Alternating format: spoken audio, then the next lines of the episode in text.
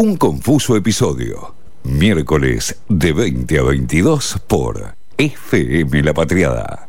O sea, y encima hay demasiado rap de izquierdas. Estoy harto ya. Los chicos del maíz, bla, bla, bla.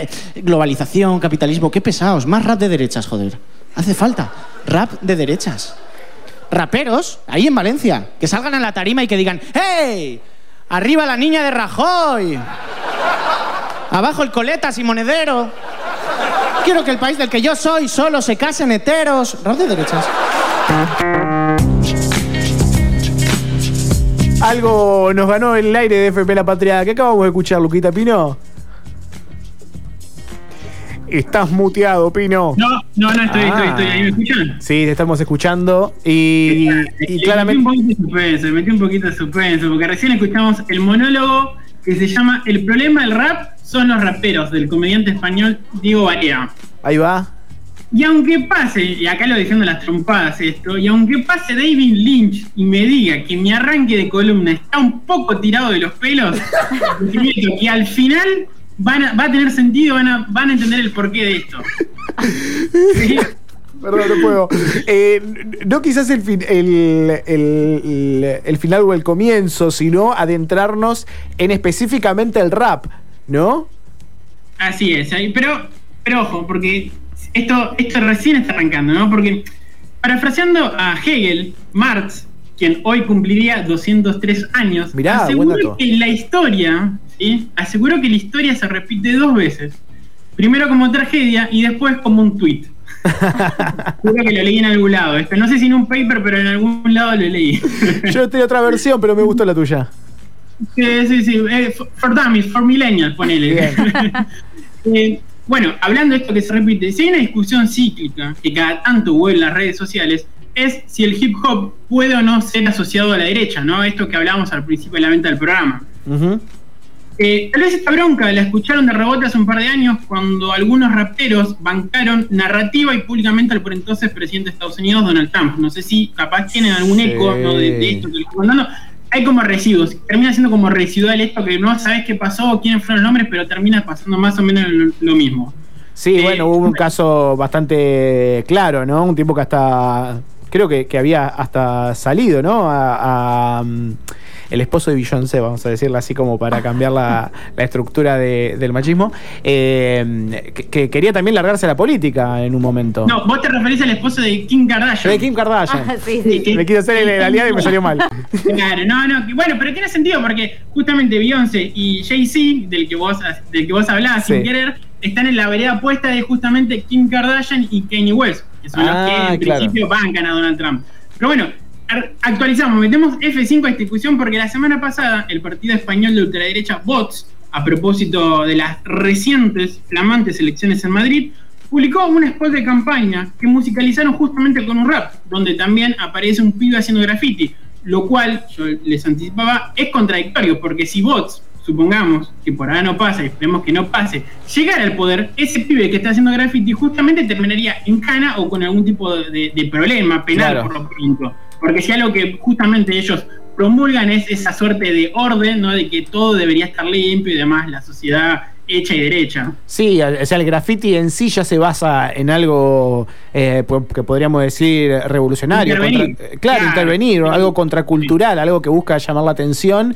eh, y además creo que eh, es en la calle, ¿no? Cuando. Exactamente. o sea, que- bueno, ¿cuántas veces eh, las marchas de disidencias o de las mujeres, ¿no? Y se quejaban eh, los noticieros o los conductores de noticias o la gente de a pie diciendo, eh, todo bien con que protesten, pero ¿por qué vandalizan las Sí. propiedades, no? Y a mí qué carajo me importa, que vandalicen lo que quieran, ¿no? ¿Qué sé yo? Me da lo mismo. Si igual lo pago, los impuestos los pago igual. Sí, sí, sí, sí.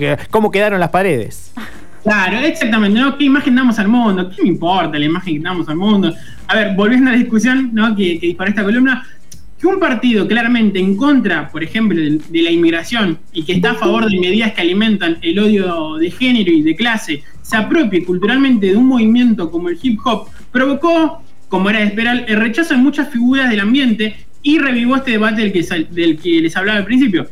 Pero antes de seguir, si les parece, definamos de qué hablamos cuando hablamos de hip hop, ¿no? Bien, Para me gusta. cual les invito, les invito y presten atención a lo que van a escuchar, a escuchar a Flor Viva, periodista, lingüista, especialista en la materia y sobre todo divulgadora del movimiento, que desde Preston, Inglaterra, perdón, yo me consigo testimonios internacionales. Está muy bien.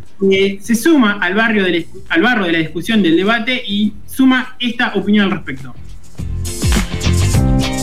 Lo primero y principal es reconocer que existe algo más grande que el rap, que es el hip hop. Eh, incluye un montón de distintas disciplinas y que se trata de un movimiento que nació en el siglo XX de una manera explosiva, que hoy en día lo, lo tenemos en todas partes del mundo, pero que originalmente y en sus diferentes este, adecuaciones y reapropiaciones por parte de diferentes comunidades alrededor del mundo, fue manteniendo quizás su núcleo eh, en cuanto a principios y valores que tiene mucho que ver con lo antidogmático, que tiene mucho que ver con lo antisistema, obviamente con el racismo y la protesta en contra de, del racismo y de la opresión y por ende del fascismo, por supuesto.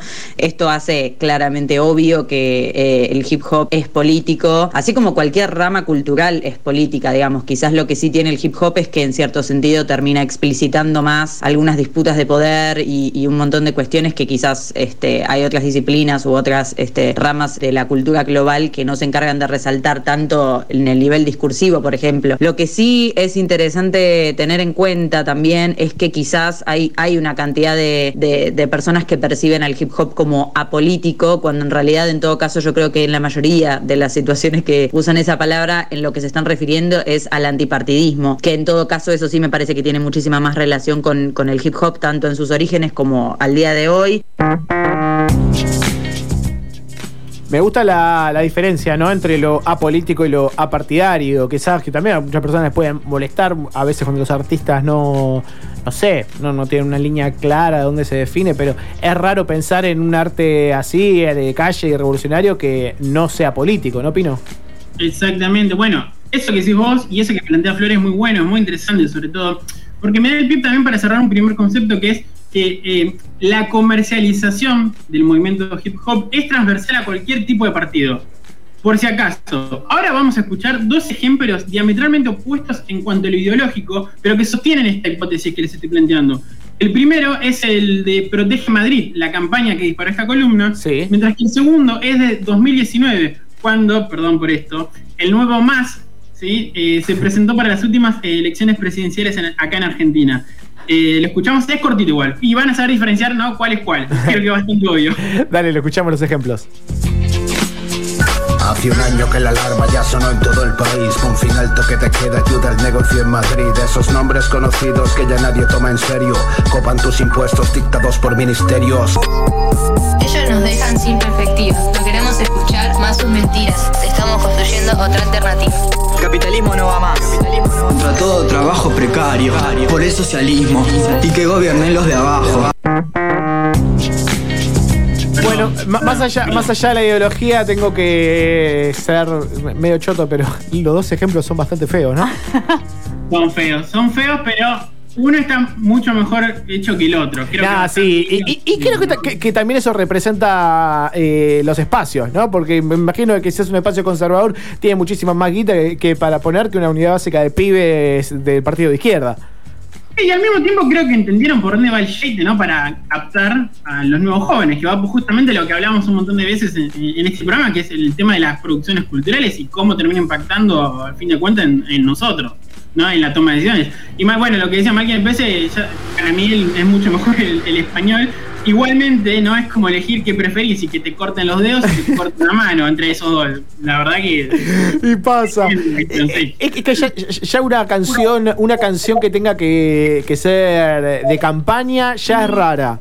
Aunque podemos sí. hacer, eh, bueno, este año hay elecciones, tenemos, sí. ay, tenemos que hacer eso, todos los miércoles yo recopiando jingles, la vamos a pasar muy bien. Totalmente. Me gusta, me gusta, me gusta, me gusta. Me podemos hacer un jingle tampoco, también ¿Eh? nosotros, bueno, podemos hacer bueno, uno. Dale, tenemos ¿Sí? que... Eh, estamos sumando laburo, dale. dale, dale, dale vamos no, pero decía, ya una canción que tenga que ser partidaria y con una razón puntual de una elección es rara eh, y va a terminar siendo rara, pero siento que en el rap es peor, ¿no? No sé, a mí me, Sí. es como más Es como- fuerte. No, decime, decime. No, no, eso que es más fuerte porque no hay una melodía, ¿no? O sea, como que te parece un boludo el que lo está haciendo. es como dale, bueno. Yo creo que en uno intentaron hacer una canción propiamente dicha, en otros jugar un poco más con el tema de la improvisación, que claramente salió mal. Claro. Eh, bueno, pero ya vamos a avanzar porque nos queda no mucho tiempo y todavía me queda mucho material, perdonen por vine sobreproducido, como decía. pero ya que hablamos ¿no? de la Liga del Mal, repasemos solo, solo algunos villanos contemporáneos muy puntuales y con algunos ejemplos que, que están a la mano. Si nos quedamos en España, está Santa Flow, que sacó un tema que se llama Feminazis. No, no voy a, ah, bueno. demasiado, no va, ¿me entienden por dónde va la liga? Sí, me imagino. Y su colega, por ejemplo, Grillets, fue avalado por el mismísimo Opus Dei, ¿no? Recomendaba a los jóvenes escuchar su música para pasito a pasito encaminar su vida con mucho flow. Nada, nada punto aparte, punto y aparte. Volvemos sí al continente y si nos paramos, por ejemplo, en Brasil, ellos tienen a Papa Mike y la canción una carta a Bolsonaro, así se llama, la canción de Papa Mike. Una carta a Bolsonaro. O sea, el tema es que si, es, una carta de amor o una carta explosiva, ¿no? No, no, no, no, no, es una carta de amor. Una carta de amor encima no solo lo defiende, sino que ataca a los otros. Eh, pero si la canción de Papa Mike les pareció una tibieza, Luis o visitante sacó otra canción que se llama Mi hijo será bolsonarista. Ah, bueno, dale, piola. Eh, viene tranca el, temita de la. De, de, la afiliación al pibe, ¿no? O sea, como, déjalo crecer, boludo. Tal cual. Bueno, me quedo para el final, obviamente, Estados Unidos con muchísimos más ejemplos. En principio, ¿no? que, haya más ejemplos es también por una cuestión de, densidad demográfica, ¿no? Claro. Y porque el hip hop tiene otro tipo de, peso y de sustancia en, en, esa sociedad. Entonces es lógico que haya más disidencias entre esos artistas.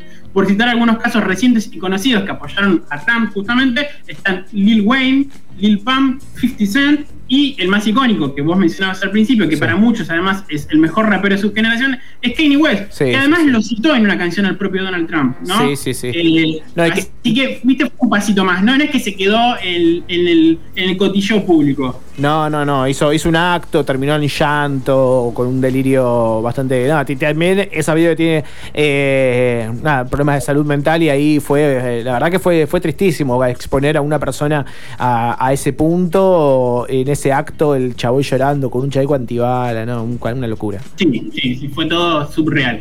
Eh, ahora sí, con un marco, definiciones y antecedentes, ¿les parece si escuchamos el último audio de Flor Viva, ¿no? la colega lingüista eh, especialista en materia, que nos arrimó ¿no? su opinión sobre si el hip hop puede o no ser cooptado por la derecha? ¿Lo escuchamos? Dale fundamental entender que el mayor articulador de la opresión contra la cual se levanta el hip hop es un sector que hoy en día es la derecha y que ha cambiado eh, a través de los años su denominación y, las maneras de aproximar este, esa opresión, pero de todas maneras es el mismo sector, son los mismos valores, digamos. Obviamente que quizás el hip hop cuando nació eh, se paraba directamente de la vereda de enfrente de un sistema que había dictado el apartheid, de un sistema que económicamente eh, dejaba, digamos, tenía un manejo absolutamente negligente de los barrios populares, especialmente eh, de los barrios que tenían como habitantes inmigrantes o gente negra, digamos. Entonces hay que tener en cuenta que esos sectores políticos eh, son, los, son los antepasados de lo que es la derecha. Obviamente que tienen diferentes nombres, pero eh, es imposible este, pertenecer a esa estructura ideológica o respaldar esa estructura ideológica y realizar este, cualquier disciplina que tenga que ver con el hip hop diciendo que es hip hop está buenísimo lo que dice. ¿Me recordás, eh, ¿me recordás su nombre? Sí, sí, sí. Escuchamos a Flor Viva, eh, colega, ¿no? que está desde Preston, Inglaterra. Ella, además de ser una estudiante en la materia, una periodista, es lingüista y sobre todo una divulgadora del movimiento hip hop. Hasta hace poco la leían en el estilo libre, ahora está ahí pululando por diferentes eh, medios. Pero bueno, Flor Viva en todas las redes la pueden seguir, siempre es muy piola todo lo que, todo lo que plantea en cuestiones del, movimiento hip hop. Y bueno, para cerrar también pensar el eh, nombrar, eh, y si, si, les interesa investigar un poquito más, el caso de Pablo Hassel, ¿no? El rapero español que fue detenido por enaltecer al terrorismo, dicen algunos medios, digamos, por bardear a la corona directamente y llamar, digamos, a tomar algunas medidas contra la monarquía en España. Y en, Chile está el caso de Tea Time, que también es un rapero que fue detenido. Eh, pero bueno, él fue detenido en una fiesta clandestina. Así que hay casos y casos. No, bueno, vamos a poner. pero el de, Palo Hassel eh, me parecía el importante para, para destacar, Pino. Perfecto, me parece muy bien tu aporte. Estuvo bien, a la altura te diría. Bien, bien, bien. Bueno, espera, espera, antes de irme, ¿tuvo sentido entonces lo que, lo que les hice escuchar al principio o no? Sí, sí, sí, sí, sí, tuvo mucho sentido. Y otra vez nos dejás con las manos llenas de confusión. Así es. Ay, policía, qué vida elegiste vos. El verdugar a la gente tu vocación. Hay policía, qué vida elegiste vos 1312, la lucha siempre será contra los cops Ellos son los que reprimen cuando el pueblo alza la voz Son los que fomentan el crimen en la población Si estoy ofendiendo porque hablo claro, acá justicia